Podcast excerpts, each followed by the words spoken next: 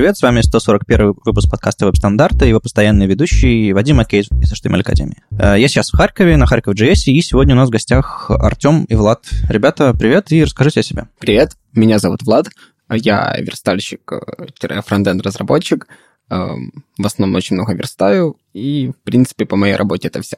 А также я один из организаторов Харьков Frontend Meetup, или сейчас уже комьюнити, мы немножко меняем формат.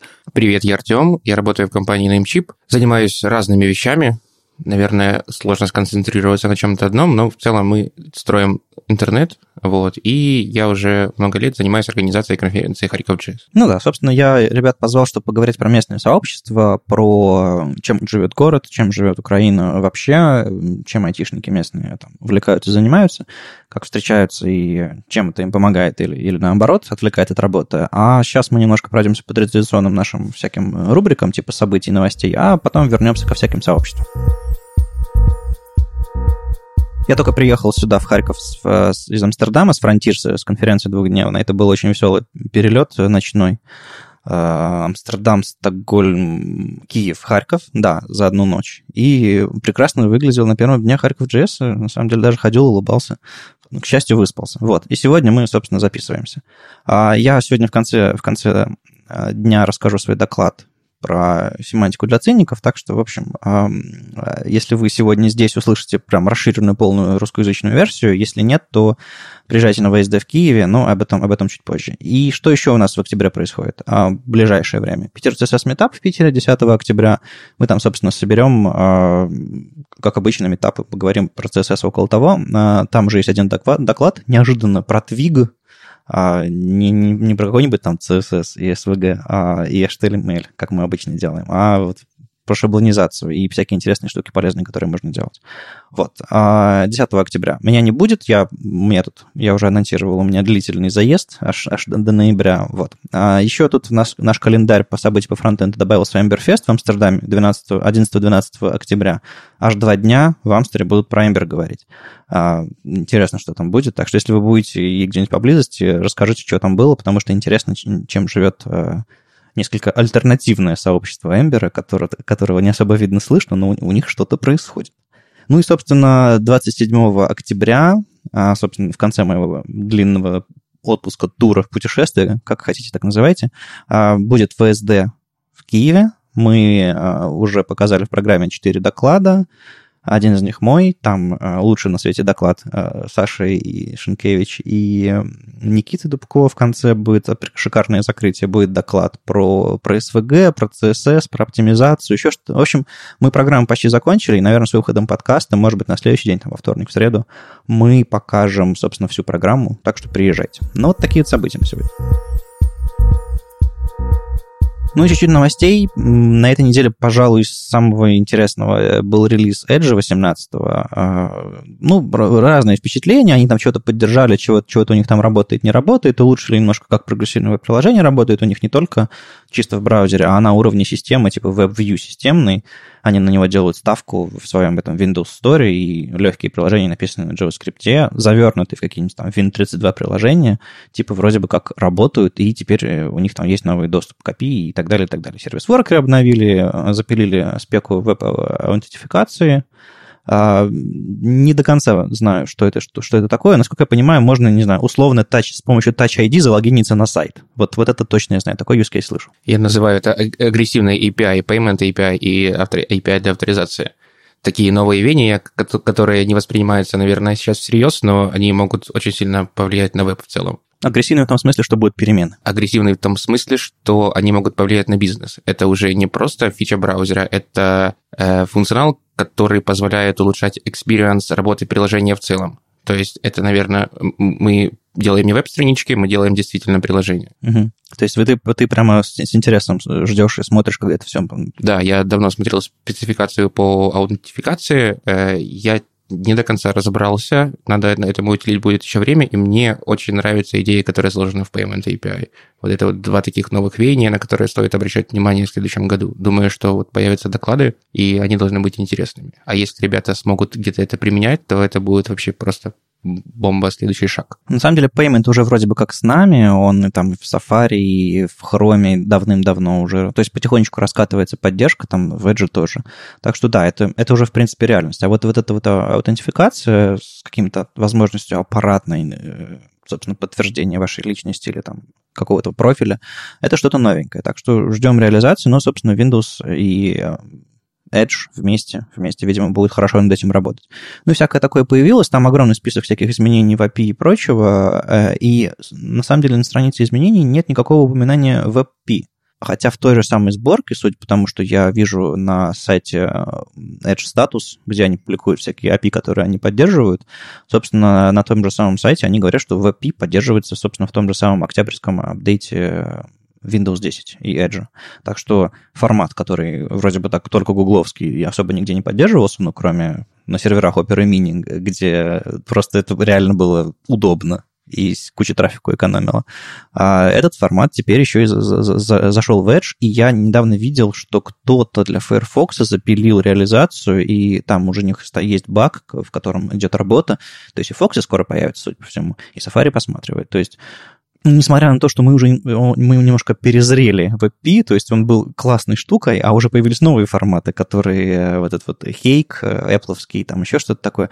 Но в API как, как контейнер, как, знаете, как этот матрешка, как МКВ, как контейнер, в который можно запихнуть вообще все, это очень круто. Хотя я видел кучу докладов, в которых он критикуется за то, что он неэффективный, там, он основан на старом видеокодеке, и вот это вот все, ну, вот именно как вот это реально матрешка, в которой можно и полупрозрачность, и анимацию, и там э, да, все эти альфа-каналы, и JPEG, и одно сжатие, другое сжатие. Ну, это очень круто.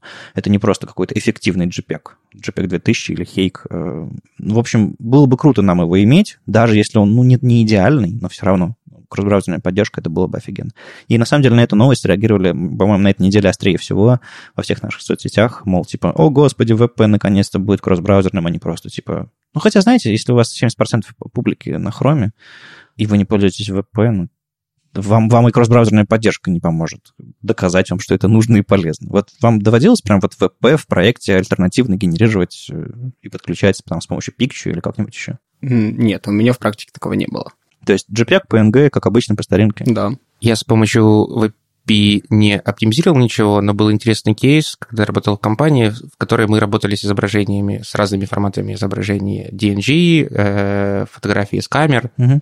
Вот, и нам нужно было демонстрировать разные типы э, картинок в браузере. Вот, э, в API мы конвертили на сервер-сайде.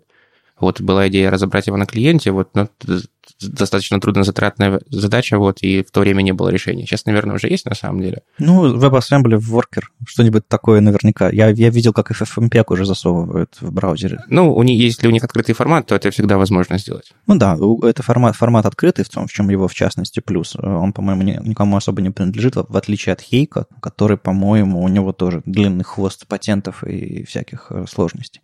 Так что, ну, клевая штука, надеюсь, кого-то убедит раз уж даже Edge с чужим кодеком вышел, то, наверное, наверное пора попробовать. Ну и помимо э, Payment API и э, WebP еще появились некоторые обновления, связанные с CSS. Наконец-то добавили CSS-маскинг и Background Blend Mode.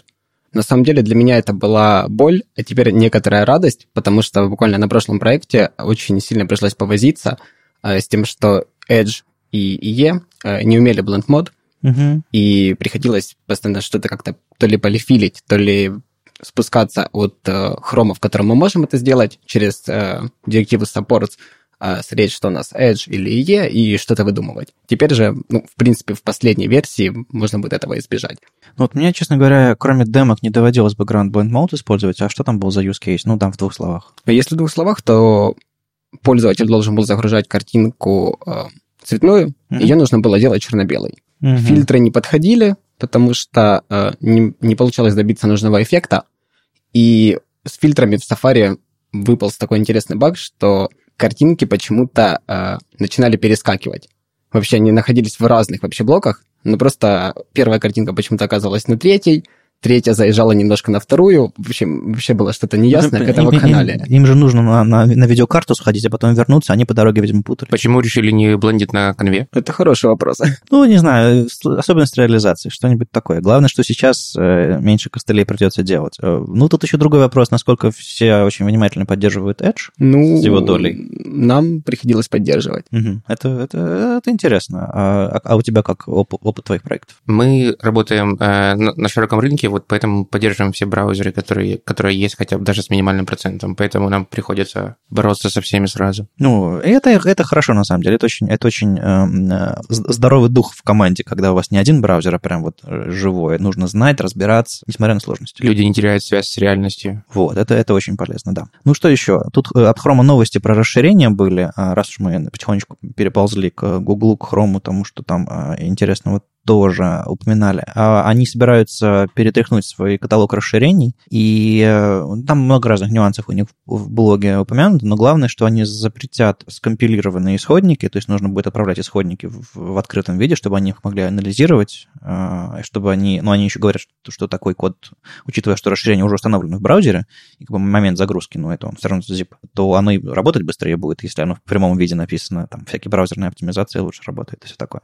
Но главное, что они пытаются сделать, это они в следующем году запускают третью версию манифеста своих расширений и эм, хотят избавиться от большой проблемы э, с расширениями именно в каталоге, что они там очень много всякой ерунды, которая получает маленький апдейт и начинает воровать ваши данные или там подменять результаты поиска или еще что-нибудь такое. А из-за того, что у них каталог вырос э, в- в- просто с нуля в, в огромный, а, естественно, они не, ручную модерацию внедрить просто не могли, не успели и все такое. И вот когда я работал еще в опере, у нас э, до сих пор в опере каталог расширений сидят ру- люди руками, ну, естественно, они прогоняют тесты и так далее, но финальное, типа, окей или не окей, делает человек руками. Э, У вас стоит на хроме, стоят на хроме какие-то расширения? Ну, конечно, как минимум для разработки. Ну, там тот же э, DevTools или, не знаю, там, например, э, для Vue, ну, для А, Vue.js, Vue, который понятно. просто показывает, э, что у тебя внутри за компоненты. А, ну именно расширение для DevTools. Да, то есть как минимум так.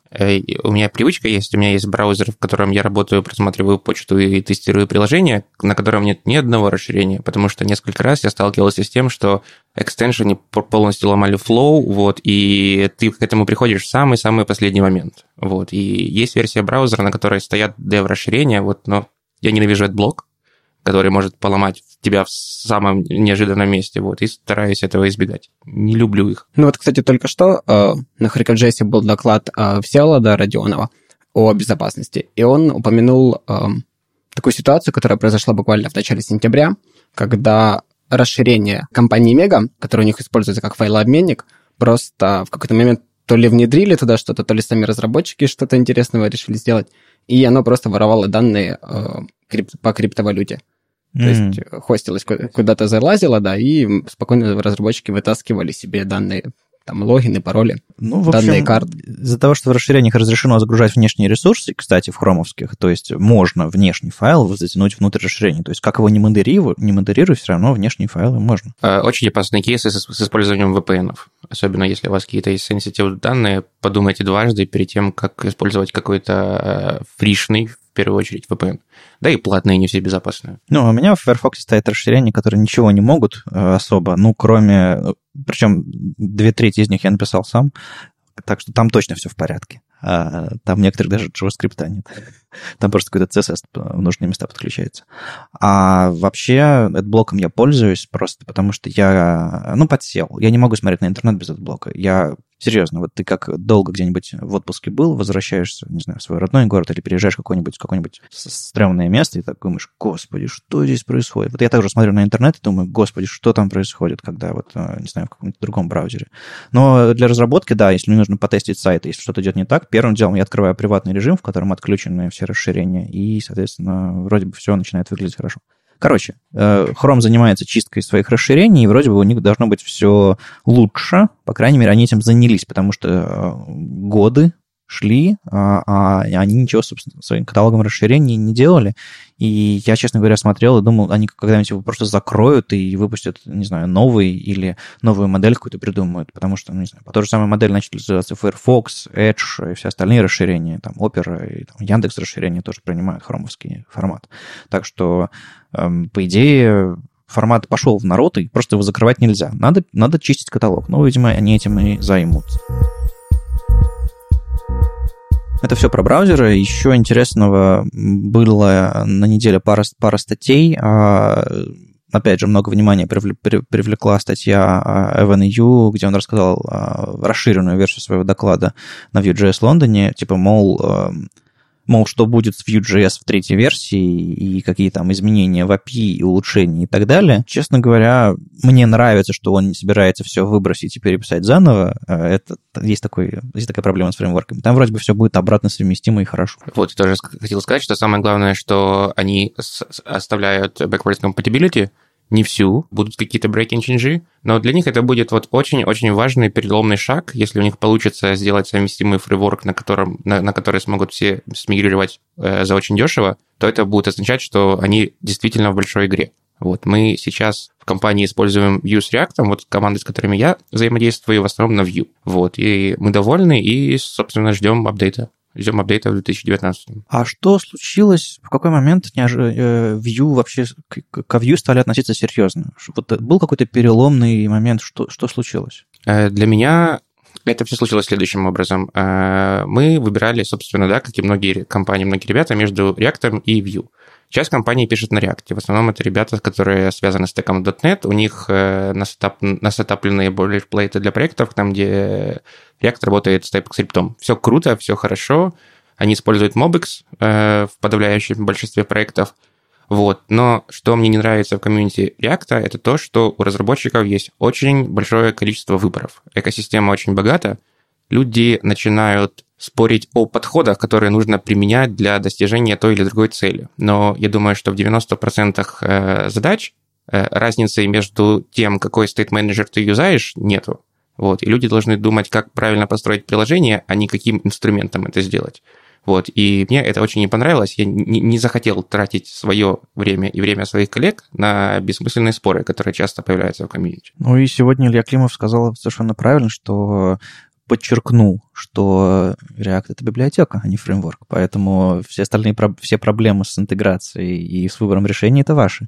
Поэтому, ну, да. Э, React — это гениальная библиотека, вот, потому что э, у нее настолько минималистичный API, что э, если э, в какой-то момент что-то с ними случится, что-то пойдет не так, либо они изменят лицензию, то есть куча решений и э, вариантов, как это можно зареимплементить. Поэтому там ценен подход тот, который они используют, и минималистичность э, API, который они отдают наружу. Ну, это уже, в принципе, случилось в случае Preact. Inferno же тоже, по-моему, это ну, заимплементировал. Да, да, да, да. То есть вроде бы, вроде бы хорошо. Но, тем не менее, Vue как э, именно фреймворк с более, более четкой, а, явной экосистемой, методами, способами достижения результатов. То есть не нужно э, выбирать между сложностями. Э, знаете, почему еще Vue зашел к нам? Э, мы пытаемся строить команду кросс-функциональщиков, и иногда приходят люди из бэкэнда, и для того, чтобы их ввести в курс React, рассказать, что JSX — это круто, а не XML,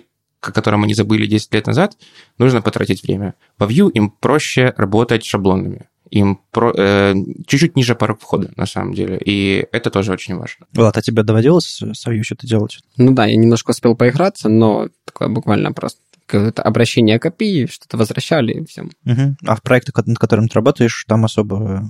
Э, какие там э, библиотеки, фреймворк? Ой, мы сейчас делаем админку на Vue. Угу. То есть мы, грубо говоря, просто взяли э, готовый плагин, вьюстик, и там уже поверх него что-то настраиваем. Окей, okay. в общем, пошел, пошел в народ э, фреймворк, и главное, что мне еще позабавило, что они собираются и E11 поддержать, потому что вроде бы сейчас поддержки E11 нет, а они собираются сделать отдельную сборку, которая будет обратно совместима. То есть эта сборка не будет обладать всеми возможностями 3.0, ну, может быть, даже 2.0, но это будет такая типа legacy сборка, которая работает, но какие-то ограничения у нее есть. Довольно-таки забавно, когда фреймворк, обновляя мажорную версию, начинает поддерживать старый браузер. Потому что, видимо, я так, я так полагаю, в Китае это нужно. Откуда у них растут, растут ноги. И это, в принципе, видимо, запрос сообщества. Все-таки эта версия E11, она застревает со старыми версиями Windows, куда уже десятку не накатить. или, ну, собственно, Edge, Edge не вариант. А, это довольно забавно. Плюс, ну, в E11 есть всякие старые API от Internet Explorer, которые в Edge не перешли. По-моему, там ActiveX еще есть в, в, e, в E11. Ну, в общем, какие-то всякие штуки, которые нужны всяким корпоративным ребятам, и все немножко по... Ну, в общем, старья побольше осталось, видимо, в некоторых секторах, когда нужно разрабатывать какие-нибудь корпоративные решения, как раз E11 является вполне себе таким э, рабочим браузером для многих крупных компаний. И если они хотят зайти со, со Vue туда, ну, видимо, нужно и поддерживать. Так что вполне себе э, логичная штука, но просто, правда, неожиданная. Э, забавно, что фреймворк пошел на такое. В общем, интересный, интересный обзор.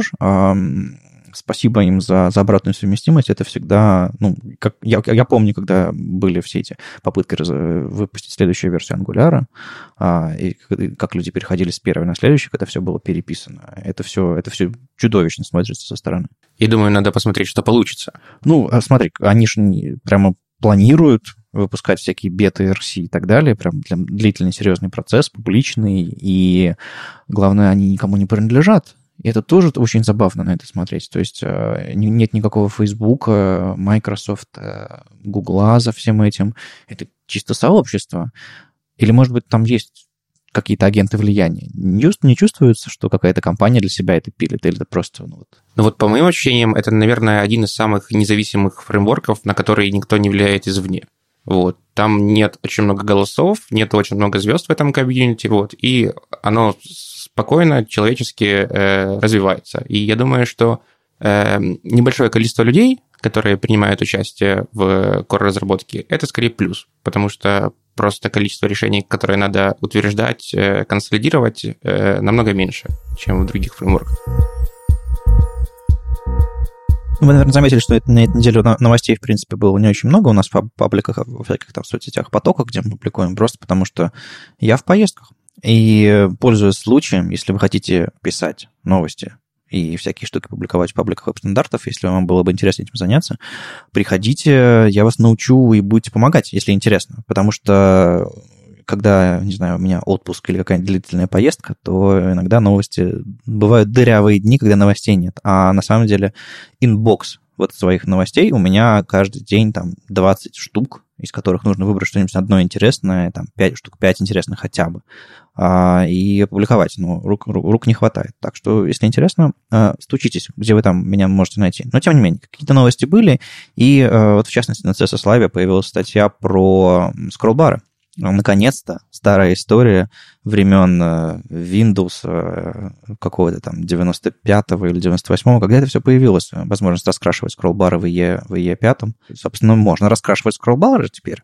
Я так и не смог это э, у себя в браузере потестить, потому что браузер, в котором я открыл, на macOS, а на macOS свои полупрозрачные скроллбары, которые скрываются, соответственно, их вроде бы как не покрасить, и это что, Windows только история? Ну, непонятно. Короче, вам, вам доводилось делать кастомные скроллбары и красить их в какие-то цвета?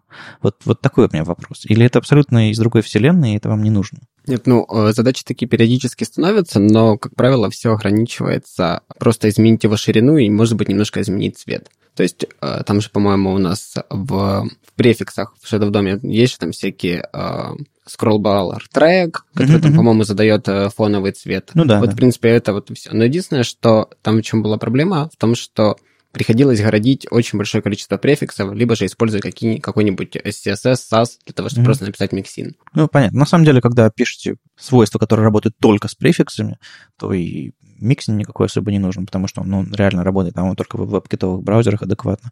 А Fox как раз начали внедрять всякие свойства типа scroll bar color, scroll width э, и так далее, и так далее.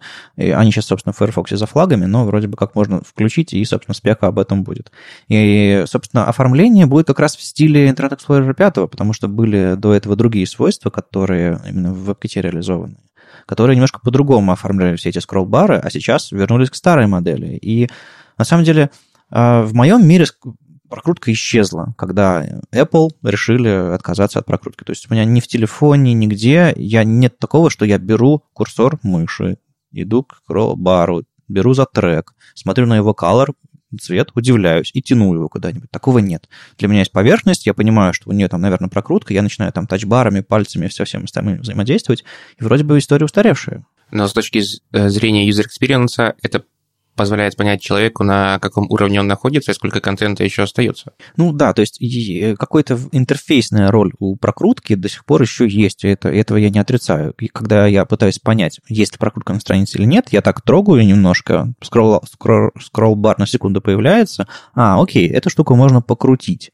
А, ну вот, не знаю, какие-то яркие или перекрашенные в интерфейс скролл-бары, это как-то ну, не знаю, даже, по-моему, на Windows они серенькие, незаметненькие, они сливаются с системными. То есть, мне кажется, опять же, как, как с WebP, даже, даже хуже, э, опоздали с перекрашиванием скролл-баров. Вот странное чувство. Но на самом деле э, не так часто, но иногда дизайнеры рисуют какие-то кастомные скролл-бары, и на самом деле э, вот эта вот новость, она немножко упрощает нам жизнь, совсем чуть-чуть, потому что если у нас появится какое-то стандартное свойство, которым мы сможем менять внешний вид скроллбара, нам станет жить проще. Нам не нужно будет городить префиксы для веб-кита, а это уже будет проще. Плюс это будет работать во всех браузерах, mm-hmm. потому что сейчас, когда нужно сделать какой-то кастомный скроллбар, скроллбар, приходится использовать какие-то JavaScript-библиотеки, jQuery плагины, и они там еще все с, э, со скроллом именно работают, и это по-любому что-то где-то затрагивает вылазят какие-то баги и проблемы мы лишние тянем.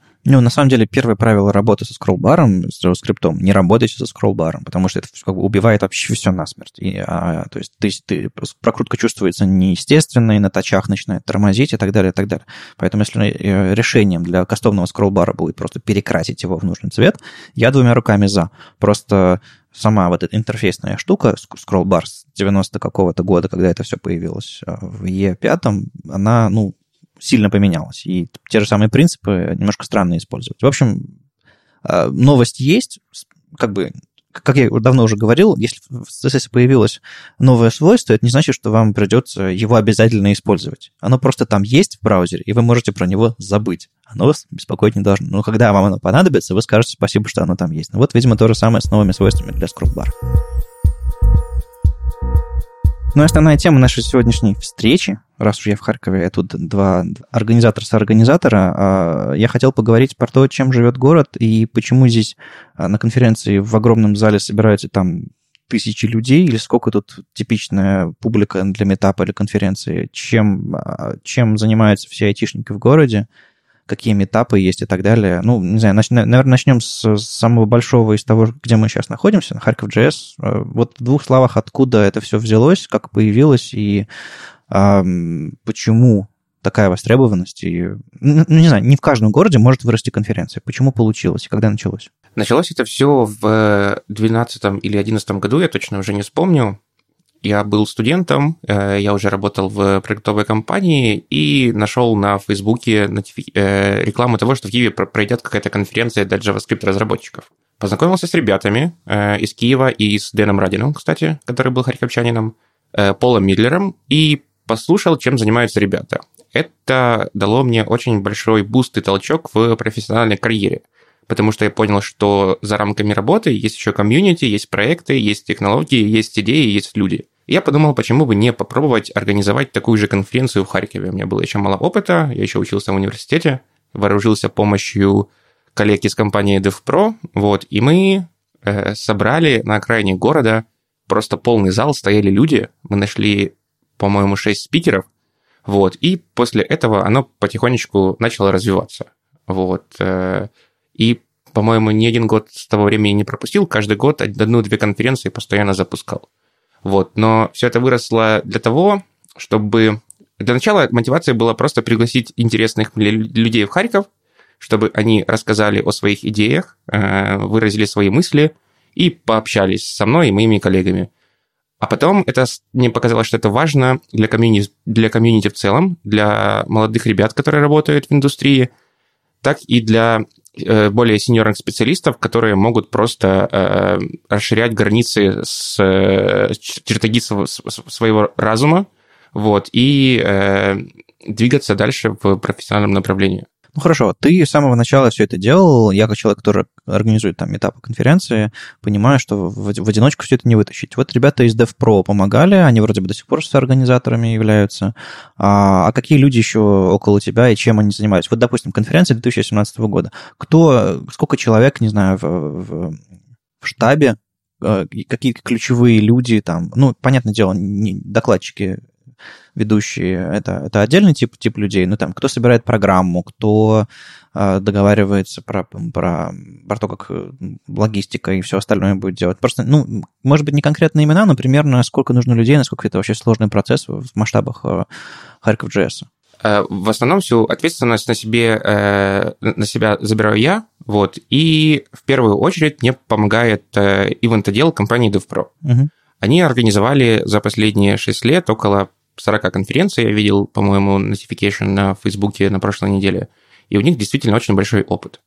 Агенту подбираю я, постоянно есть открытый call for paper где-то за 3-4 месяца до начала конференции, плюс я частенько просматриваю доклады и ищу новых интересных людей, которые еще не приезжали в Харьков, с которыми мне хотелось бы познакомиться, и старых ребят, которые имеют опыт выступлений, э, но по каким-то причинам либо не выступают, либо э, куда-то уехали, пытаюсь их заманить, притащить, пригласить для того, чтобы они сделали классное шоу, э, рассказали о том, чем занимаются, потому что у них есть колоссальный опыт, и они дают людям, вот, э, не знаю, как перевести на русский язык, inspiration. Вот, они во воодушевляют разработчиков, которые приходят на них и слушают. Эм, логистика занимается компания DevPro. Э, всем, э, всем спикерам предлагают варианты того, как можно добраться, и э, букает отели, где они будут проживать. Очень важным моментом в организации конференции являются люди, которые помогают прослушивать доклады. На прослушку докладов обычно за 2-2,5 месяца, месяца уходит больше 160 часов. Ну, то есть есть какой-то программный комитет, люди, которые э, помогают, собственно, да, готовить. Да, да, есть люди, э, есть люди из комьюнити, э, отдельная группа в Телеграме и Google Doc, где написано расписание, кто и когда будет доступен в какое время для прослушивания. Вот, в этом году прослушивали около пяти или шести человек. Это Валера Сорокобатько, Вова Макуха, активные участники конференции – Угу. Пару докладов обязательно прослушал Илья Климов. В прошлом году он очень сильно помогал с прослушиваниями, но в этом году у него проблема со временем. И мои коллеги с работы. Вот ребята из команды, э, они сказали, что им интересно было бы этим заниматься. Я их привлекаю, они дают фидбэк, э, рассказывают, насколько им интересно или неинтересно было с точки зрения э, разработчика. Не, вот это интересно. Это даже не прогон доклада перед организатором, это именно такая фокус-группа практически. Да, да, да. Э, перед тем, как э, пригласить спикера, я провожу с ним интервью и задаю три базовых вопроса. Э, почему бы вы хотели выступить на конференции Харьков.js? Какая цель вашего выступления? И что ваш доклад даст слушателю? Угу. Вот. И если человек может ответить на эти три вопроса, я считаю, что он может начать подготовку. Если человек не понимает, зачем он это делает, то думаю, что в этом не будет смысла. Мы не придем ни к чему хорошему в конце в итоге. Вот, поэтому считаю, что это важно. Дальше, в, в этом году э, зарejectили несколько ребят. Вот э, я им пообещал, что позанимаюсь после конференции с ними, попробую э, улучшить их доклад, э, привести в нормальный вид и вот, наверное, порекомендую выступить на площадке у Влада, Угу. Вот, а может, через годик, через два и пригласим на Харьков.js. Да, я хочу немножко предложить, Артем, знаешь, что тебе? Попробуй еще э, что мы, в общем, у себя сделали при прослушке докладов, мы всегда пытались привести какого-нибудь э, джуниора или даже трени-разработчика, просто для того, ну, у нас, например, на наши мероприятия ходят очень много начинающих. И для того, чтобы э, человек, который докладывает, если его доклад, в общем, чтобы он пытался сделать так, чтобы его доклад был интересен не только уже матерым разработчикам, но и тем людям, которые только начинают. То есть не нужно прям все упрощать максимально, но просто чтобы им тоже было интересно, не было у них такого ощущения, что так, я посидел пять минут, послушал много неизвестных слов, пошел я убегать домой. Ну, да, если это доклад поймет твоя бабушка, значит, и разработчик тоже. Ну, естественно, это крайность, но я имею в виду, что подход, подход довольно интересный. Ну ладно, раз уж мы вернулись к тебе. А Харьков фронтенд — это подготовительная школа перед Харьков JS? Эм. Или что это такое? Когда это началось и что ты там делаешь? В принципе, в некоторой степени мы себя э, частично так позиционируем, совсем чуть-чуть. С чего все началось, очень похоже на историю Артема. Я точно так же э, когда-то в, в далеком, для меня далеком, 2015 году впервые попал на конференцию, тоже, кстати, в Киеве, потом еще не на несколько съездил, и мне очень сильно понравилось, но проблема была в том, что я тогда жил в Полтаве, а в Полтаве ничего не происходило. Mm. И я тогда впервые задумался над тем, что, ну, если ничего не происходит, нужно делать самому. Но в то время это так и осталось идеей. Ну, я слышал слово Полтава JS. Вот слышал. Может быть, у меня галлюцинации? Была история, вот э, был какой-то странный организатор, который пригласил людей, а потом пропал. Вот, даже был чат в Slack Полтава.js, э, были доклады, время, место проведения, но что-то случилось. Мифическая Ну, конференция. вообще, Полтава мой родной город, я с удовольствием хотел бы им помочь, э, всячески содействовал, знакомился с ребятами, вот, но пока там нет человека, который бы взял на себя ответственность. Ну и, в общем-то, потом я переехал в Харьков, тут уже было больше каких-то активностей, но тех, которые меня интересовали, на самом деле было всего две, которые мне были интересны и были реально классными. Это вот Харьков JS и Харьков CSS. Они очень отличные, большие, классные, крутые, но с ними есть одна маленькая проблема. Они проходят всего раз, по разу в год. То есть два мероприятия в год. Конференции, да, да понятно. конференция. Больше ты как бы их не сделаешь. Поэтому мы подумали, мне в голову пришла мысль, что, наверное, нужно что-то делать, пытаться проводить что-то чаще. Посмотрел на то, как делают ребята в Москов CSS, Питер CSS, э, подумал о том, что так, у нас же есть BIR CSS и BIR JS в Харькове. Но как-то они не очень часто проходят, и людей на них приходит не слишком много. Получилось так, что в том году мы поехали на ВСД, у нас такая была большая харьковская делегация, Мгм. и уже на ВСД я встретился с Виталиком Петренко и рассказал ему свою боль. Потому что надо что-то делать, а как-то ничего не получается. Э, Никто, ничего не происходит. Э, Виталик посмотрел на меня такими горящими глазами и говорит, блин, я, говорит, уже пару месяцев с этой мыслью живу. И, в принципе, тогда мы пожали друг другу руки и решили, что по приезду э, начинаем что-то делать. Приехали в Харьков, начали смотреть, э, что как, и поняли, что вдвоем мы, наверное, не справимся. И поэтому вспомнили про Куликовскую Юлю. Мы с ней, кстати, тоже, мы, что с Виталиком, что с Юлей, познакомились на BRCSS и предложили ей поучаствовать с нами. А Юля это такой человек-оркестр, которая она много вам где волонтерила, то есть мы Мгм. были уверены в том, что она сможет нам помочь. И, в общем-то, начали делать. Ну, то есть вот э, три- тремя...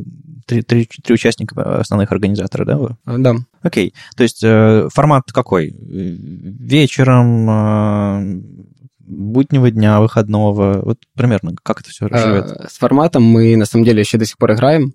Уже прошел почти год. 9 декабря будет го- год с первого мероприятия. Изначально мы хотели сделать э, по два доклада, но у нас не получилось. Мы всех людей обманывали, что у нас метап, но на самом деле получалась маленькая конференция. Где-то докладов на 5-6, Мгм. в субботу целый день. А, Сейчас мы поменяли формат э, и пробуем проводить э, наши мероприятия где-то в баре. То есть, по факту, это превратилось в что-то вроде бирджеса. Э, Мы собираемся, приходит один человек, читает доклад минут на 20-25, и потом уже мы его обсуждаем. Ну, такое проще делать регулярно, такое, наверное, более неформально и, правда, больше про сообщество. Потому что на конференции оно тоже про сообщество, но там всегда есть центр внимания, сцена и как бы большой, э, большое расстояние между спикером и публикой. И это нормально, это помогает выразить свою мысль, прям вот выйти и сделать выступление. А на метапе немножко по-другому. Я заметил, что у вас на метапе цены есть. 200-300 гривен. Или это, или это конференция? Это мы решили все-таки перестать обманывать людей, и в июле решили попробовать провести конференцию. Ну и, и что получилось? Э, Получилось, получился интересный опыт. Э, Мы немножечко зафакапились, э, попытались это быстро исправить, но в целом прошло все неплохо. По поводу цен на метапы и конференции, я считаю, что такая цена 300 гривен – это 10 долларов, условно-бесплатная конференция для ребят из комьюнити. Э, Можно э, эту сумму направлять куда угодно, на благотворительность, какие-то коктейли или еду, но эта сумма, даже самая маленькая, делает конференцию намного лучше, потому что лю- люди, платя эту сумму, хотят поучаствовать в этом мероприятии. Люди, которые приходят бесплатно, не всегда понимают, надо ли им это или не надо. Вот, поэтому это позволяет вот сделать такой ресинг, вот, и участвовать, действительно что-то не только брать, но что-то давать. Поэтому это правильно и классно. Я, по-моему, вам советовал вот на Да-да-да, этот было дело, когда мы только начинали это. Мгм. Ну, у меня, у меня взгляд немножко чуть-чуть другой. Я, наверное, давно думал о том, чтобы Web Standards Days именно сделать э, условно платный, ну, то есть как бы минимальный какой-нибудь э, деньги собирать, чтобы, не знаю, там наклейки печатать или там, не знаю, кофе всем поить, кофе всех поить. Но так получалось, что разные города постоянно, э, то есть иногда там, там Украина, Беларусь, Россия, там, э, и непонятно, где и как собирать деньги, никакого юридического лица никогда не было поблизости, которое могло бы за это взяться. Открывать что-то свое тоже было как-то не вовремя и непонятно зачем. И в итоге все, все сводилось к тому, что бесплатно проще. Вот, вот чисто проще. Ни налогов, ни сборов, ни, ни каких-то там сложных систем CRM и так далее. Web Standards Days это просто чисто, чисто статика. Мы Google формами собираем э, регистрацию и как бы все. И э, так получилось, что это превратилось из, из того, что слишком сложно собирать деньги, в, в идею. И я заметил, что конференции, даже самые дешевые, туда приходят люди, которые знают, что им нужно туда прийти. А люди, которые просто пришли посмотреть, для них даже небольшие, небольшая сумма, это типа Э, ну ладно. То есть студент, который, который вот так вот совсем балбес, э, он, наверное, не заплатит даже маленькие деньги, а если ну, понимаешь, что там просто свободный вход, и нужно просто одну форму отправить, а некоторые знают, что на ВСД можно прийти даже без регистрации особенно, ну просто на входе сказать, извините, я не успел, на тебя посмотрят, э, скажут, а, ладно, вот тебе бейш, иди. Вот. И эта штука делает все еще более открытым. То есть вот такого типа мероприятия, наверное, наверное, хорошо бы иметь такое мероприятие, куда можно просто зайти. То, что вот билеты, там, подтверждение, почта, вот реально очень много сложных вещей сразу начинается. И проводить там, не знаю, 3-4, иногда даже 5 ВСД в год с деньгами, со всем этим. Ну, в общем, это и упрощение, и большая открытость. Это просто ну, чи- чисто вот э, модель Web Standard Days конференции. Она такая вот сформировалась по разным причинам. Но я считаю, что для городских метапов, как, не знаю, знаете, в профсоюзах какие-то членские взносы, еще что-то такое. Пришел на метап, кинул денежку, и все, стикеры напечатали, там, не знаю, площадку арендовали, э, купили печеньки с кофе. Вот, вот это, это полезно, нормально. Но вот э, реально иметь такое место, где прям куда можно просто зайти, вот было бы классно. Но опять же, очень, очень уникальный тип события а, между городами, между странами. Ну хорошо, а, э, вы чувствуете а, разницу между публикой, которая приходит на конференцию и на метап? На, не знаю, на, на Харьков Джаз приходят совсем новички, совсем с улицы, или, или, или, или нет? Очень часто пишут студенты, которые говорят, что ну, у нас нет возможности оплатить э, какой-то билет, давайте я буду волонтерить, помогать, вот я хочу участвовать. Вот я всегда с удовольствием пытаюсь пропустить этих ребят. Вот даже несмотря на то, что был солдат, мне кажется, что если человек проявляет такую инициативу, ему надо давать возможности заходить. На конференции сеньорити э, абсолютно разные. Тут очень разношерстная публика. Вот есть и звезды, которые приехали потусить и с кем-то пообщаться, есть и новички, которые в захлеб просто слушают каждый из докладов и впитывают в себя информацию. Э, наверное, очень сложно э, идентифицировать среднестатистического посетителя конференции. Очень разношерстная публика, и надо делать вот э, продукт, который будет э, удовлетворять всех в какой-то мере. Ну, а можно ли сказать, что вообще все, кто пишут на фронтенде в Харькове и в ближайших городах, а, кто может приехать себе позволить, это все приходят? А, это такая объединяющая штука для всего города, да? Далеко не все приходят. А, кто не приходит? Некоторым людям просто не интересен такой формат всегда можно посмотреть э, классные доклады в записи на YouTube, которые не будут уступать в качестве, а может будут и превосходить, потому что есть ключевые иностранные спикеры, и они дают очень важный, хороший, качественный контент. Но здесь, наверное, приходят люди, у которых есть проблемы, и которые хотят спросить о том, как они могут их решить. Те люди, которые хотят просто пообщаться, поинтересоваться, спросить, а что, что же делать дальше, куда двигаться, и как развиваться. Вот, не всем это нужно, это сто процентов. Э, я думаю, что всех фронтенд-разработчиков, которые здесь работают, мы просто бы не вместили, не, не вместили в эту локацию физически. Там локация огромная. Сколько, сколько, сколько зал вмещает? В э, Большой зал вмещает 500 человек, по-моему, там 530 стульев. Ну, ну это, ну, это, это, очень, это очень много э, для, для, для конференции. Каждый год приезжает очень много людей из Украины. Нет комьюнити в Днепре приехали ребята из Днепра, э, приехали ребята из Одессы, приехали ребята со Львова, с э, небольших городов Украины,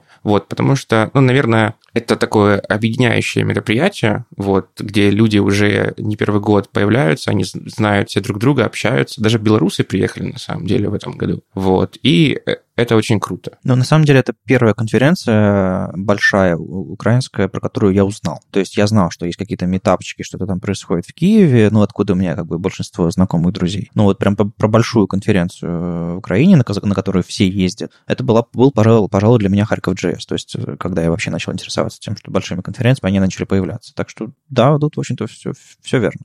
А, а какая публика на метапах получается? Ну, я полагаю, новички или, или профи тоже заходят? Заходят потусоваться? Ой, у нас на самом деле самая разношерстая публика. Есть, вот, правда, люди, которые там от полугода, есть те, которые еще только учатся.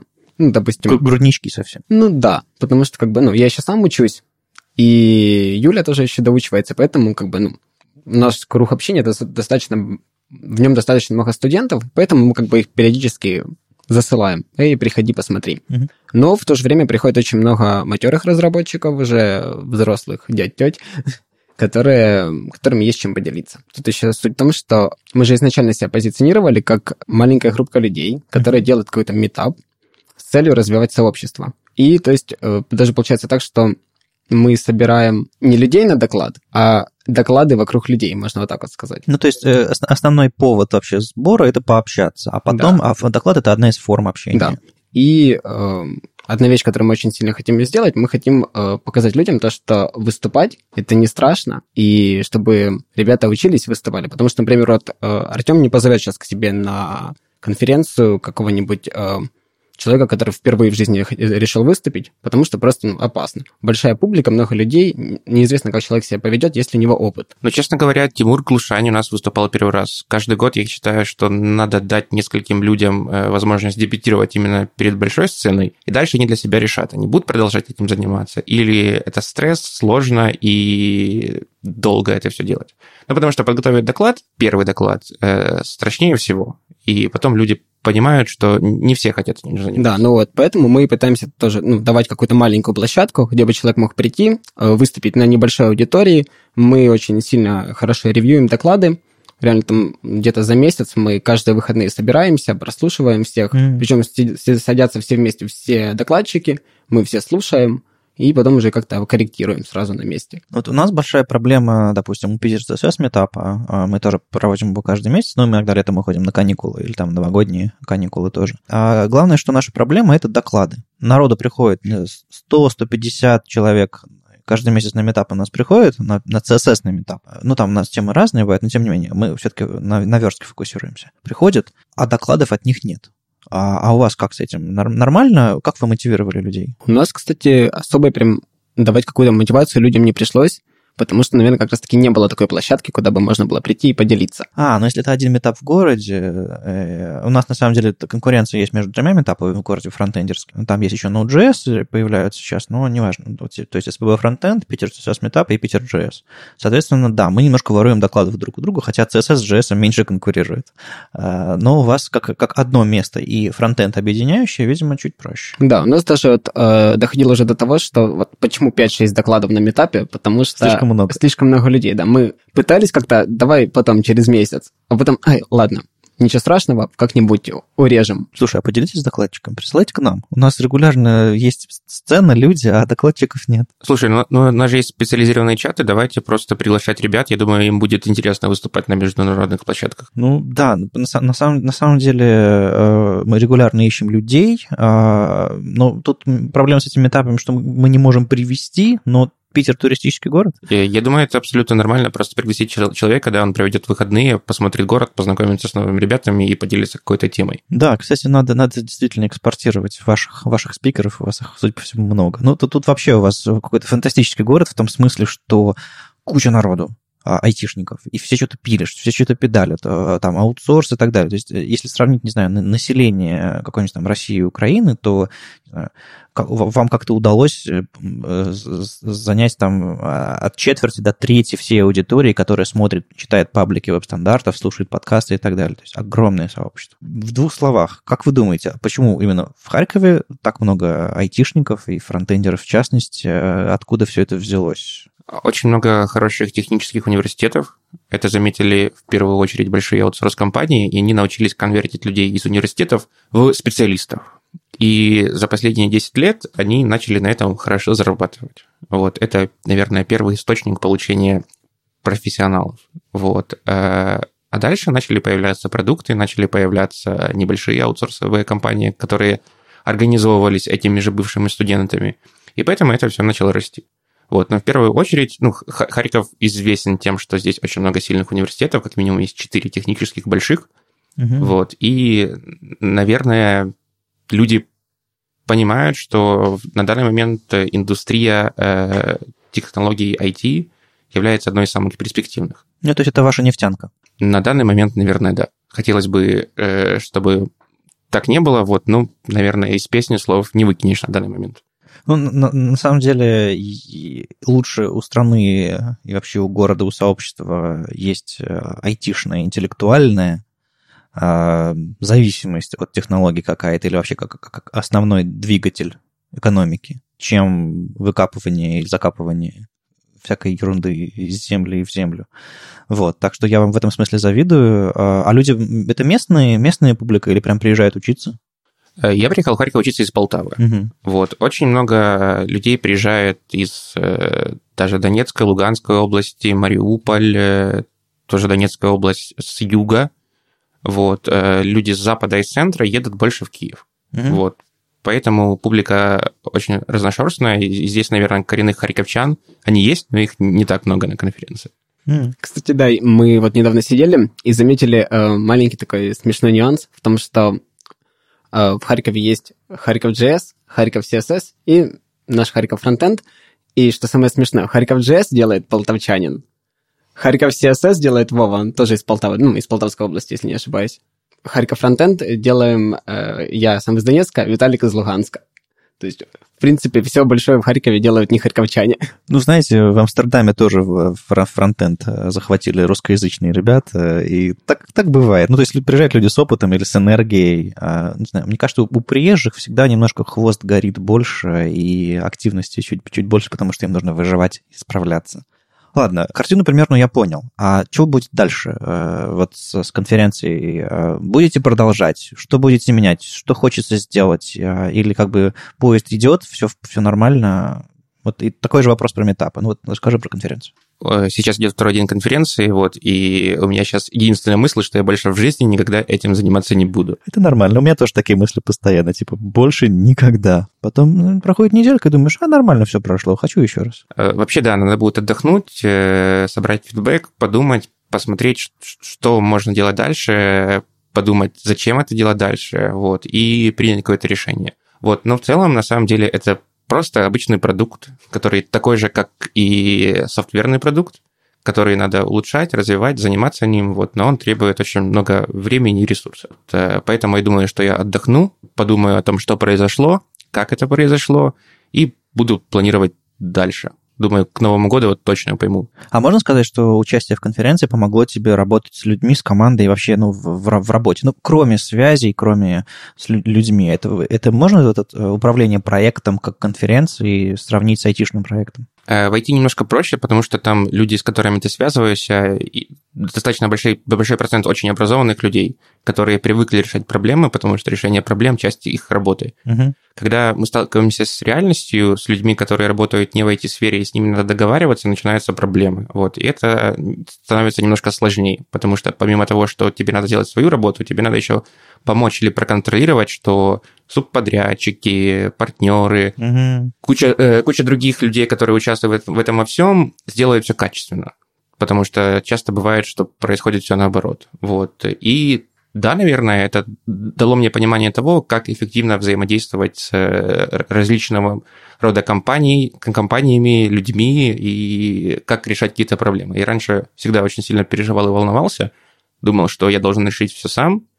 Сейчас пытаюсь э, находить людей, которые более компетентны в каких-то вопросах и э, давать им ответственность, инструмент для того, чтобы они решали те проблемы, которые могут возникнуть. И так становится намного проще и, наверное, правильнее. Ну окей, Харьков фронтенд. Начинался с метапов, сейчас э, двигается в сторону комьюнити, насколько я понимаю. Вот, а что дальше у вас? На самом деле мы сейчас пытаемся подобрать все-таки правильный формат, чтобы было несложно людям собираться, потому что все-таки формат почти конференции целый день, 6 докладов, это достаточно тяжело, а, но в то же время собираться в будние дни тоже не всем удобно. Поэтому мы сейчас вот прощупываем почву, пробуем все-таки, пробуем все-таки сделать э, такие локальные встречи где-нибудь в баре, э, либо в каком-нибудь антикафе. Попробуем этот вариант. Если что-то не совсем получится, то будем смотреть что-то другое. Возможно, попробуем э, формат такой, как у вас в Питере. Собираемся раз в месяц в какой-нибудь компании, ну да, с кем-то да. договорились, может быть, вот так вот попробуем. Ну, у нас это э, регулярность помогает делать только то, что это реально 2-3 часа вечером, 20-минутные доклады в каком-то офисе, в каком компании. Компаниям э, это интересно, и денег можно не брать с людей за, за эти этапы. Ну, то есть вот, вот, вот так. Хорошо, а, ну, мы получили тут примерную картину того, что в Харькове происходит. А, я надеюсь, вы будете продолжать, а, чтобы люди смогли сюда приезжать. Да, но я еще хотел немножко а, расширить картину, которую мы показали, потому что я сказал, что в основном метап делаем только мы. Но на самом деле в Харькове, э, поскольку в Харькове очень большое количество компаний, практически каждая крупная компания проводит еще свои метапы. Mm. Не обязательно по фронтенду, это может быть э, по iOS, Android разработке, DevOps, тестирование. И, в принципе, мероприятий очень много, э, но с ними есть тот момент, что это делают компании. И этим летом еще было несколько метапов по фронтенду, которые организовывали компании, но они почему-то дальше одного мероприятия пока не ушли. Ну, такие домашние попытки заманить к себе разработчиков и сказать, смотрите, какие у нас вкусные печенье, да? Ну, не факт. Может быть, правда, просто хотят э, показывать, делиться каким-то опытом. У нас есть комьюнити компании, не помню, как называется, Acceptic, по-моему, которые делают метапы съесть собаку по разным технологиям. А, да, я, кстати, слышал. Мне, кстати, очень нравится. Я пару раз там выступал, э, несколько раз приходил. Вот, они э, дают возможность выступить кому-то из компании, ну да, как, как какой-то пиар-ход. И приглашают какого-то интересного человека, не обязательно из Харькова, вот, и получается очень так душевно и тепло. Меня звали, я даже соглашался, я даже планировал на, на, на собаку-то эту вашу приехать, и дурак не получилось у меня там по разным, по разным причинам, так что, может быть, еще, может быть, еще получится. Кстати, да, Антон Немцев там несколько раз приезжал, тоже рассказывал свои доклады. Ну и помимо «Съесть собаку» есть еще очень классные, похожие мероприятия у компании Redjoker, по-моему, Клуб Большого Мозга. Тоже по разным технологиям они там периодически собираются, что-то проводят. Ну, в целом, очень много компаний ну, проводят какие-то мероприятия. У Циклума есть э, спикер-коннеры, там формат какой приходит докладчик, рассказывает один доклад, это все это идет запись на видео, они потом куда-то выкладывают, mm-hmm. и потом просто идет какое-то большое общение. Ну, то есть такого типа воркшопа какого-то. Ну, да. Сейчас мы узнали картину того, что происходит в Харькове, в принципе, что здесь ежегодная крупная конференция, на самом деле все украинская, не только городская, а метапы регулярно какие-то проходят, и если вы не доезжали еще из Украины, я вообще удивлен. Если вы, слушатели наши, не доезжали откуда-то из Беларуси, России, приезжайте, здесь, в общем живо, хорошо, и а, вы знаете, я, я дам ссылки на всякие call for papers и все остальное, на всякие контакты и сообщества, и конференции, и приезжайте, докладывайте, здесь довольно-таки большое интересное сообщество, им, в общем-то, практически всем есть что рассказать, да вы сами приезжаете, узнаете, а, как тут дела, и поделитесь собственным опытом. Так что, пожалуй, вот свою задачу я выполнил, рассказал, э, как живет город, и что здесь очень крутое большое сообщество, куда можно а, со своими идеями приезжать и приезжать слушать, что здесь тоже происходит. Вот такая вот история. А, вы продолжайте. Это очень, это очень сложная, муторная работа, и я, глядя на тебя в середине второго дня, жалею, чтобы, желаю, чтобы все быстрее закончилось, и ты смог отдохнуть. То, то же самое про тебя. Ежемесячные метапы могут, могут сильно э, выматывать, но вы делаете очень полезное и классное дело, так что спасибо. С вами был 141 выпуск подкаста «Веб-стандарты» и его постоянный ведущий Вадим Макеев из HTML Академии. И сегодня у нас в гостях был э, Артем и Влад из местного харьковского сообщества, хотя полтавские ребята. А, мы с вами услышимся на следующей неделе. Я из Харькова еду в, в Киев, потом из Киева в Одессу, потом в итоге я еду в Берлин, а потом каким-то образом возвращаюсь в Киев. Короче, а, все я в Твиттере напишу уточненное расписание, когда и что. Так что я буду продолжать записывать подкасты, и мы будем обсуждать новости и все такое. Э, ищите меня на моем странном пути а, из, из города в город, и, может быть, мы с вами что-нибудь запишем. А так, в общем-то, раз в неделю можете рассчитывать, будем рассказывать, держать вас в курсе. Услышимся на следующей неделе. Пока. Пока. Пока.